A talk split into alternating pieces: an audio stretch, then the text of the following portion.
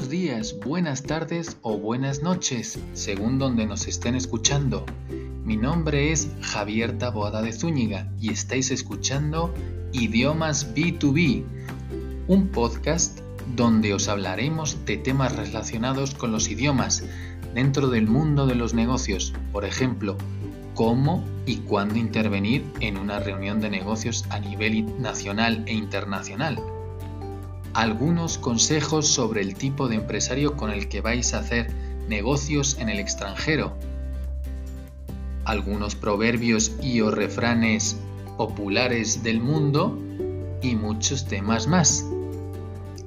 Este podcast no es el típico podcast de idiomas en el que se habla solo de vocabulario, gramática y pronunciación entre otras cosas. Nosotros queremos ser ese podcast amigable que viaja contigo mientras estás atascado en el tráfico, subido en el metro o autobús o simplemente en tu casa tranquilo, descansando después de una larga jornada de trabajo. Y ahora sí, comenzamos.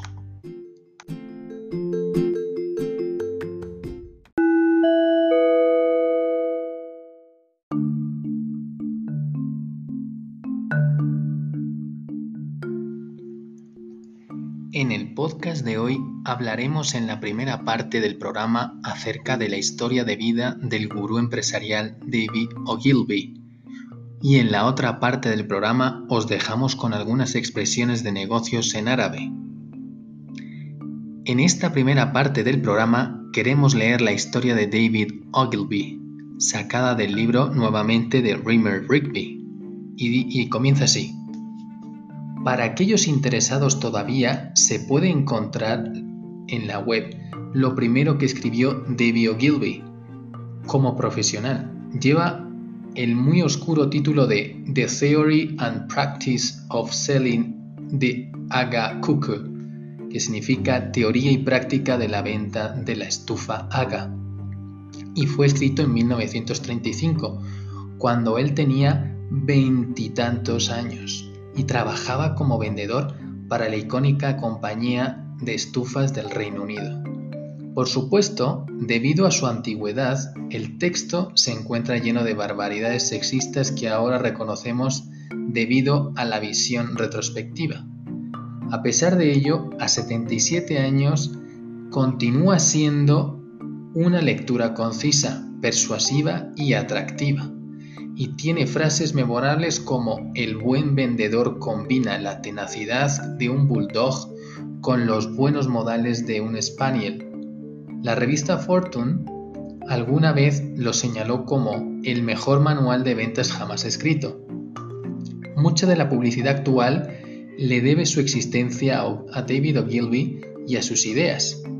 Muchas mascotas, frases e identidades icónicas de marcas surgieron gracias a Ogilvy y a la agencia que fundó.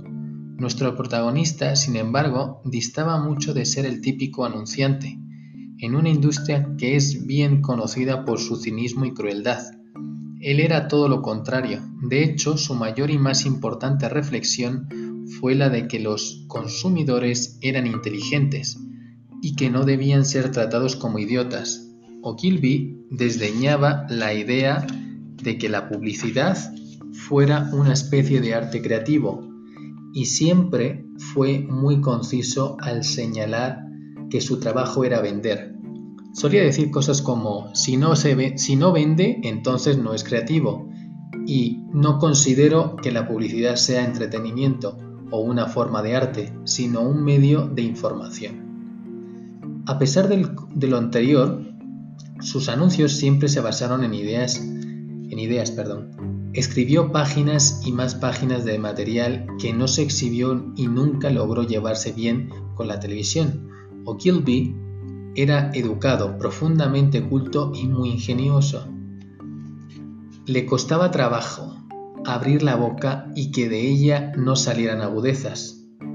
Una de sus citas más famosas, hay que mencionar que era un hombre al que se citaba mucho, es el consumidor no es un imbécil, es tu esposa. Otros de sus grandes aforismos decían, Nunca exhibas un anuncio que no te gustaría que viera tu familia. Y di la verdad, pero hazla fascinante. Asimismo, es bien sabido que Ogilvy usaba los productos que anunciaba, ya fueran automóviles Rolls Royce o camisas. Describía esta práctica como buenos modales elementales. Incluso renunció a cuentas de productos en los, que se sentía que ya no podía seguir creyendo.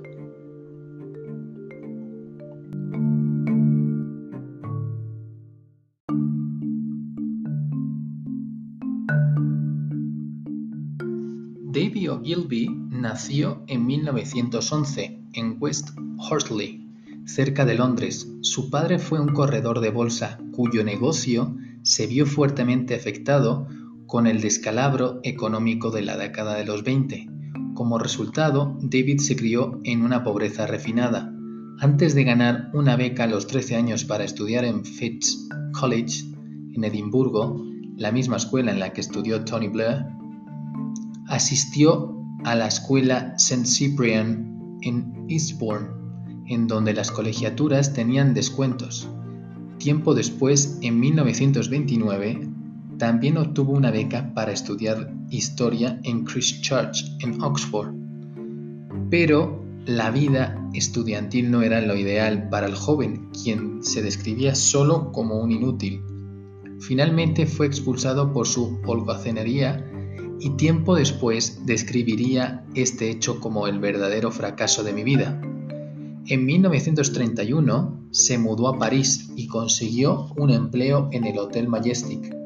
Ahí duró un año y según él fue donde aprendió sobre disciplina y administración y también sobre en qué momento renunciar. Si me hubiera quedado en el Majestic, me habría enfrentado a años de un salario para esclavos una presión endemoniada y cansancio permanente. Ogilvy volvió a Inglaterra y comenzó a vender la estufa Aga de puerta en puerta. Era desde cualquier perspectiva un vendedor extraordinario. Eso lo notó la gente de las oficinas centrales de la compañía y en 1935 se le solicitó que escribiera un manual para los otros vendedores. Su hermano, quien trabajaba en el área de publicidad para el despacho Mather leyó el manual y quedó impresionado. Aquel fue el primer gran logro de Ogilvy. Su hermano les, su hermano les enseñó el manual a sus colegas y como resultado le ofrecieron a David el puesto de ejecutivo de cuenta. Ogilvy mostró una, una temprana chispa de genialidad en ese entonces. Le dieron solo 500 dólares para anunciar un hotel que se, se acababa de inaugurar y él los gastó en postales que envió a toda la gente del área cuyo número aparecía en la guía telefónica. Cuando el hotel abrió oficialmente ya todo estaba reservado. Después de que su método tuviera éxito, escribió, Alguna vez probé la sangre. Esta experiencia le hizo creer que siempre en el marketing directo que siempre ha sido considerado el pariente pobre y de dudosa reputación de la publicidad. Tres años después, logró convencer a la agencia de que lo enviara a los Estados Unidos por un año. Ahí fue un tremendo éxito entre los norteamericanos. En aquel entonces el acento británico realmente podía abrirle las puertas a cualquiera, y se quedó fascinado en el país. Al final del año renunció a Mather and Crowder y se unió al Instituto Nacional de Investigación de George Gallup. Su trabajo ahí consistía en medir la popularidad de las estrellas de Hollywood y de las historias para los estudios. Ese empleo le dio la oportunidad de viajar por todo Estados Unidos y aprender mucho sobre ese país. También le enseñó el valor de entender lo que pensaba la gente común.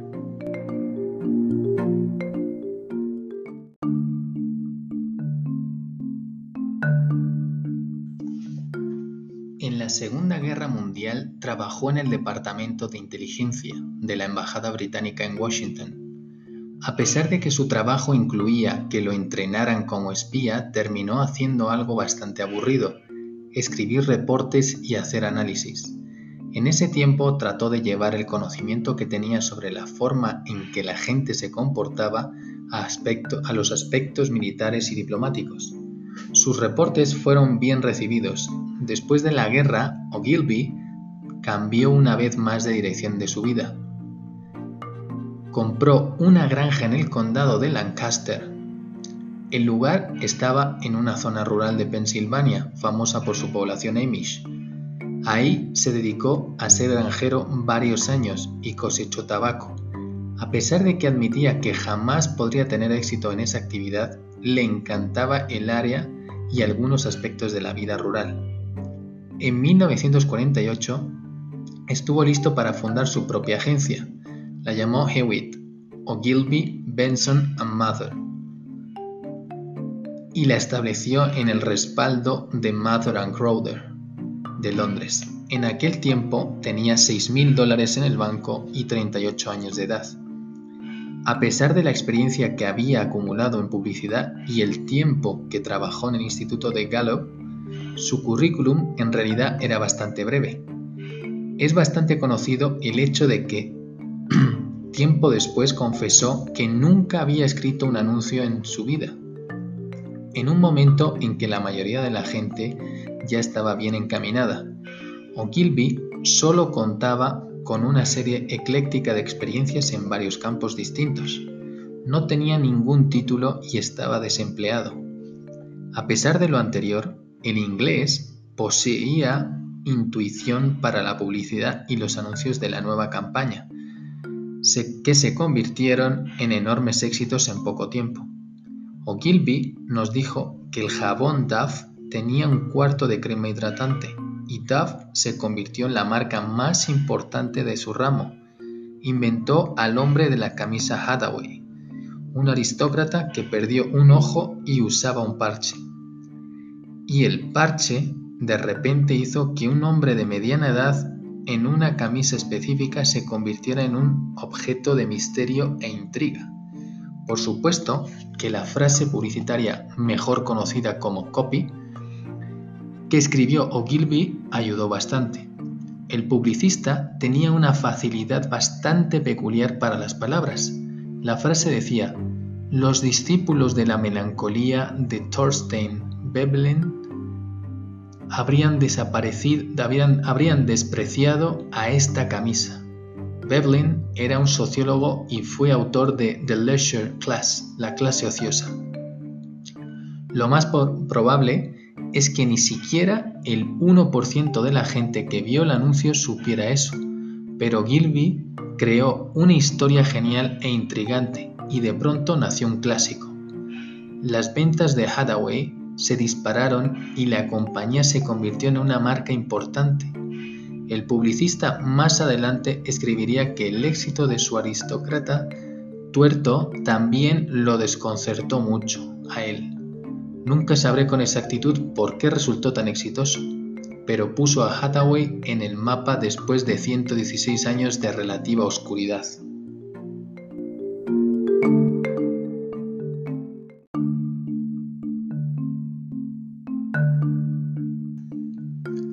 También resulta muy memorable el acierto que tuvo al cambiar el estatus de Puerto Rico y venderlo como destino cultural al decir Pablo Casals vuelve a casa, a Puerto Rico.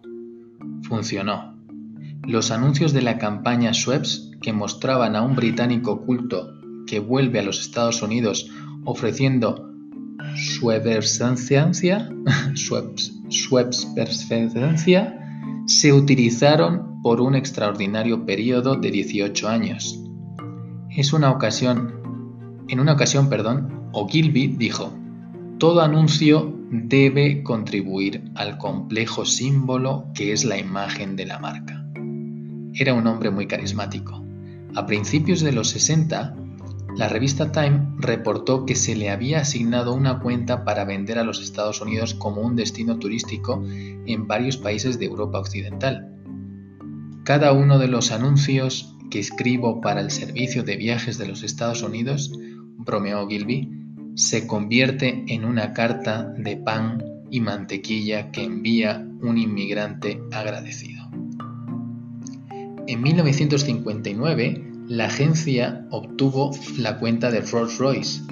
La campaña fue una de sus favoritas. Decía, a 60 millas por hora, el ruido más fuerte en este Rolls-Royce nuevo proviene del reloj eléctrico. Fue un gran éxito. En sus primeros 20 años y desde su sobresaliente inicio, la agencia ganó prestigiosas cuentas como Lever Brothers, General Foods, American Express, Shell y Sears. Efectivamente, si acaso Ogilvy tenía algún defecto, podría ser la tendencia a venderse de más a sí mismo. Sobre esa ocasión escribió, no sé si algún escritor de frases publicitarias ha llegado a tener tantos éxitos en un periodo tan corto. Y luego añadió que la agencia estaba tan de moda que conseguir clientes era como dispararles a un montón de peces en un barril. Tal vez, debido a la vanidad del publicista, algunas personas afirmaron que su mayor creación fue él mismo. Sin embargo, tal como dicen, tenía muchas cosas que presumir. Era un gran escritor, tenía ingenio, combinó los modales británicos con el acento, como el acento y la excentricidad con el trabajo duro estadounidense y con un disgusto por la arrogancia de su industria. En el aspecto físico era asombroso, alto y pelirrojo. Vestía con un estilo, con estilo, perdón, y fumaba pipa. Haciendo un balance, ¿de verdad era tan malo que fuera vanidoso?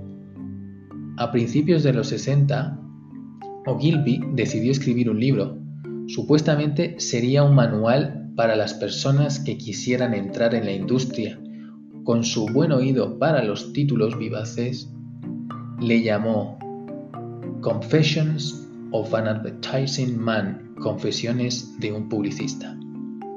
Con su prosa fresca y un nombre atractivo, el libro alcanzó a lectores más allá del Madison Avenue el tiraje inicial fue de 5.000 ejemplares, pero hasta la fecha ha vendido más de un millón de copias y todavía se le considera una lectura obligada en la industria. Gilby escribió dos libros más.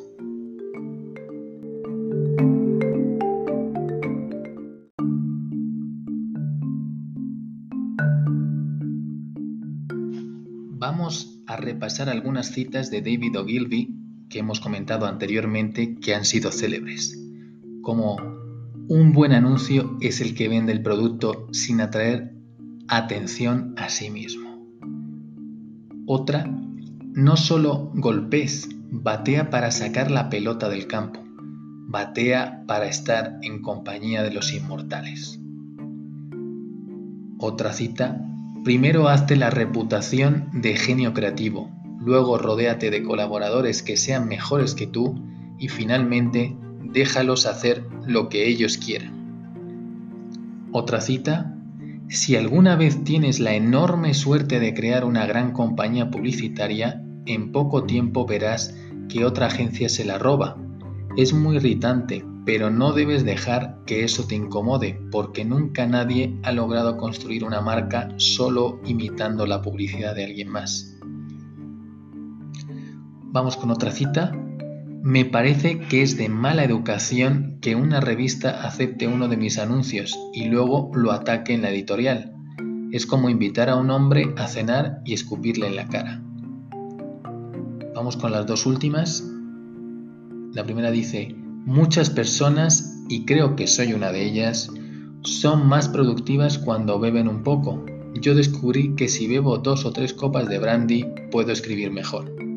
Y la última, el 99% de la publicidad no vende gran cosa. 33 años después de fundar su agencia, le escribió el siguiente memorándum a otro director. ¿Alguna agencia contrataría a este hombre? Tiene 38 años y está desempleado. Abandonó la escuela, fue conocedor, fue cocinero, vendedor, diplomático y granjero no sabe nada acerca de marketing y nunca ha escrito una frase publicitaria. Él asegura estar interesado en la publicidad como carrera, a la edad de 38 años. y está dispuesto a empezar a trabajar por 5.000 dólares al año. Dudo que alguna agencia estadounidense lo contrate, sin embargo, una agencia de Londres lo hizo. Tres años después, el hombre se convirtió en el más famoso publicista del mundo y con el tiempo debido logró construir la décima agencia más grande del, orbe. La moraleja es, a una agencia a veces le conviene ser imaginativa y poco ortodoxa para hacer sus contradicciones. Stephen Bailey, en el 2009, escribió New Statesman, la psicología de Ogilvy era complicada, Conocía la obra de Shakespeare y escribía con gran belleza. Sin embargo, solo deseaba que lo vieran una, como una versión más evolucionada del vendedor, que va de puerta en puerta porque esa fue la primera encarnación de su carrera. Y a pesar de toda la vanidad, también hubo quienes lo, amaron, como Kenneth Roman, que escribió The King of Madison Avenue, David Ogilvy and the Making of Modern Advertising en el 2009. Pocas personas sintieron que el título fuera impreciso o exagerado. En 1973, Ogilvy se retiró de su puesto como presidente de Ogilvy and Mather y se mudó a Tufo, su extensa propiedad en Francia. Según la información del sitio de internet de la compañía, se mantuvo en contacto con ellos y su correspondencia aumentó de manera tan dramática el volumen del correo en el pueblo cercano de Bons que a la oficina postal se le, se le reclasificó y se le otorgó un estatus mayor, y el jefe de la oficina de correos recibió un aumento de sueldo. Por su carrera no terminó, pero su carrera no terminó ahí. En 1989, el grupo Ogilvy fue comprado por WPP de Martin Sorrell en una adquisición bastante agresiva. Incluso se cuenta que Ogilvy insultó a Sorrell, pero a pesar de que había mucha gente en el ámbito de la publicidad que no estaba de acuerdo con la fama en que Sorrell hacía las cosas, era él y no Ogilvy quien estaba al tanto de hacia dónde, de hacia dónde soplaba el viento. Efectivamente, Así Ogilvy fue el gran fundador de la publicidad moderna. Décadas después, Sorrell la llevaría a gritos y sombrerazos a la era informática. Ogilvy fue lo suficientemente perspicaz para darse cuenta de que Sorrell era el nuevo rey, y este lo suficientemente magnánimo y sagaz para contratar a Ogilvy. En conjunto hicieron que WPP se convirtiera en la empresa de comunicación más grande del mundo. Ogilvy asumió el puesto de presidente ejecutivo y se quedó ahí por tres años. Un año después dijo, cuando trató de apoderarse de nuestra compañía me dieron ganas de matarlo, pero eso no era legal. Solo me, habría gustado conocerlo 40 años antes. Ahora me simpatiza muchísimo. Se dice que Ogilvy le envió a Sorrell la única carta que escribió en su vida en la que ofrecía disculpas, y que Sorrell la tiene colgada en su oficina. David Ogilvy murió el 21 de julio de 1999 en su casa de Francia. Le sobrevivieron Herta Lance, su tercera esposa, y David Firthfield Ogilvy, un hijo de su primer matrimonio, su nombre, sin embargo, ahora vive en el de la agencia que fundó y en la enorme influencia que ejerció en el ámbito publicitario. Además, gracias a la serie televisiva Mad Men y su enfoque en el, periodo, en el periodo formativo de la publicidad moderna en Estados Unidos, el interés de Ogilvy ha tenido una especie de resurgimiento en los últimos años.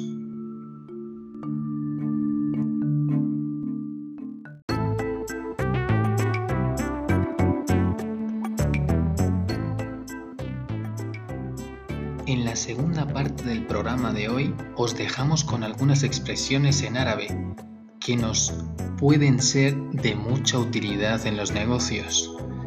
Vamos con la primera.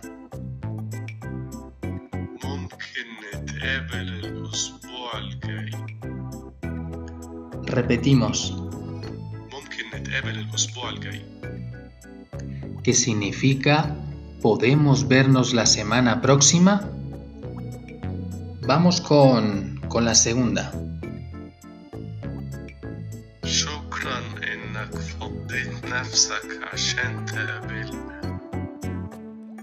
Repetimos nuevamente. Que significa gracias por estar disponible para conocernos. Y vamos a ir con la última expresión.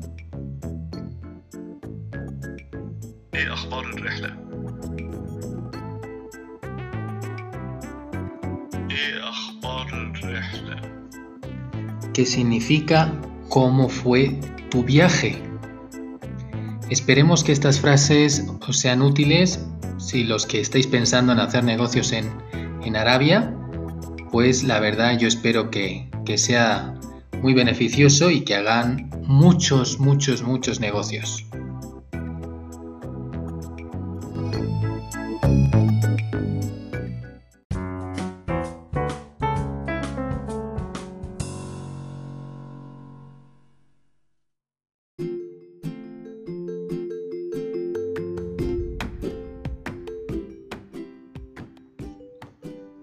Bueno, esto ha sido todo por hoy. Esperamos que os haya gustado mucho el podcast de hoy y que nos sigáis escuchando en próximos episodios. La verdad es que estamos muy contentos por nuestro primer podcast, que ha tenido una muy buena aceptación y ojalá nos sigan escuchando mucha más gente. Por favor, apoyarnos compartiéndolo con vuestros amigos y compañeros de trabajo para que más gente lo pueda disfrutar. Os esperamos en el próximo podcast de idiomas B2B. ¡Chao!